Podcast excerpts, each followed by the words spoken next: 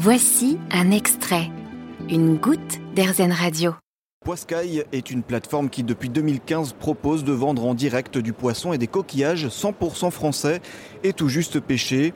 Très concrètement, en vous abonnant à différentes formules, vous recevrez un casier de poissons et coquillages tout frais dans un lieu de livraison le plus proche de chez vous.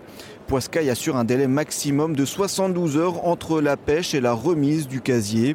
Un travail qui se fait en direct avec des pêcheurs, garantissant des pratiques durables, respectueuses de la mer. Pour lutter contre la surpêche, la plateforme garantit également des prix d'achat aux pêcheurs supérieurs à ceux du marché. Ce que souhaite Charles Guiriec, le cofondateur de Poiscaille, c'est aussi de faire découvrir des espèces de poissons inconnues du consommateur. Aujourd'hui, ben, tout le monde mange du saumon, du cabillaud et des crevettes, donc c'est que des poissons élevés ou importés de très loin. Euh, c'est vraiment les trois espèces qui dominent le marché. Euh, alors que pendant ce temps, en fait, nos pêcheurs pêchent des espèces euh, qui sont mal payées.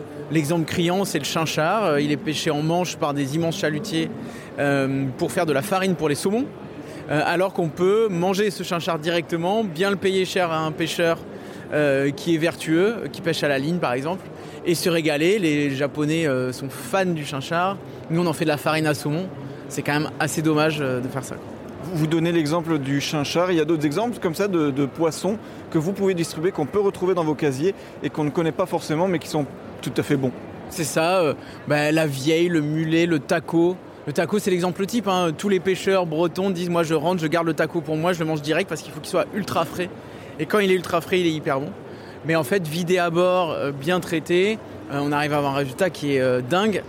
son seul problème par rapport à son cousin cabillaud ou lieu noir, bah, c'est qu'il est fragile, donc il ne supporte pas des chaînes logistiques longues. mais après, on a toute une panelle d'espèces de, dorades, donc la marbrée, la saupe, l'oblade, le sar, qui sont des espèces pas connues, qui sont toutes derrière la dorade royale qui est souvent élevée. tous les cousins du bar, le mulet, le bar moucheté, le maigre, etc. Il y, a une diversité d'espèces qu'on ne connaît pas. Euh, et on mange à la place souvent des poissons importés. C'est dommage, nous ce qu'on veut, c'est de valoriser ces espèces qui ne sont pas très connues.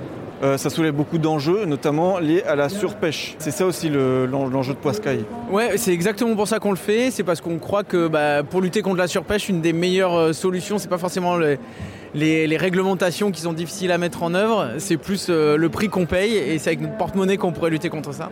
Le deuxième enjeu qui est lié à ça, c'est que Aujourd'hui, on a une crainte de voir euh, les pêcheurs euh, côtiers disparaître au profit de pêcheurs plus industriels qui vont racheter les bateaux, les concentrer pour faire des grosses unités qui sont souvent délocalisées euh, dans d'autres pays.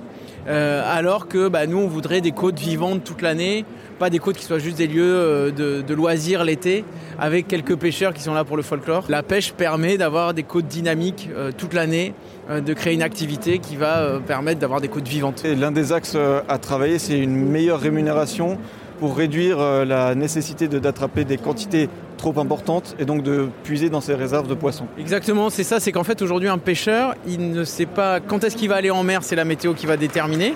Il ne sait pas ce qu'il va attraper, le poisson à ses caprices, et il ne sait pas quel prix il va le vendre.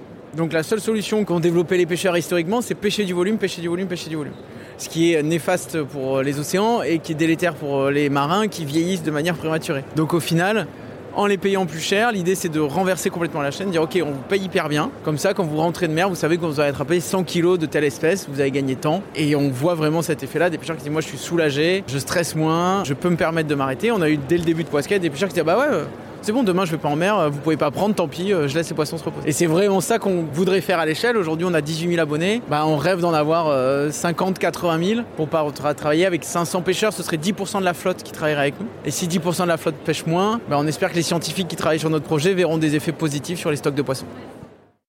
Vous avez aimé ce podcast Erzen Vous allez adorer Erzen Radio en direct. Pour nous écouter, téléchargez l'appli Erzen ou rendez-vous sur erzen.fr.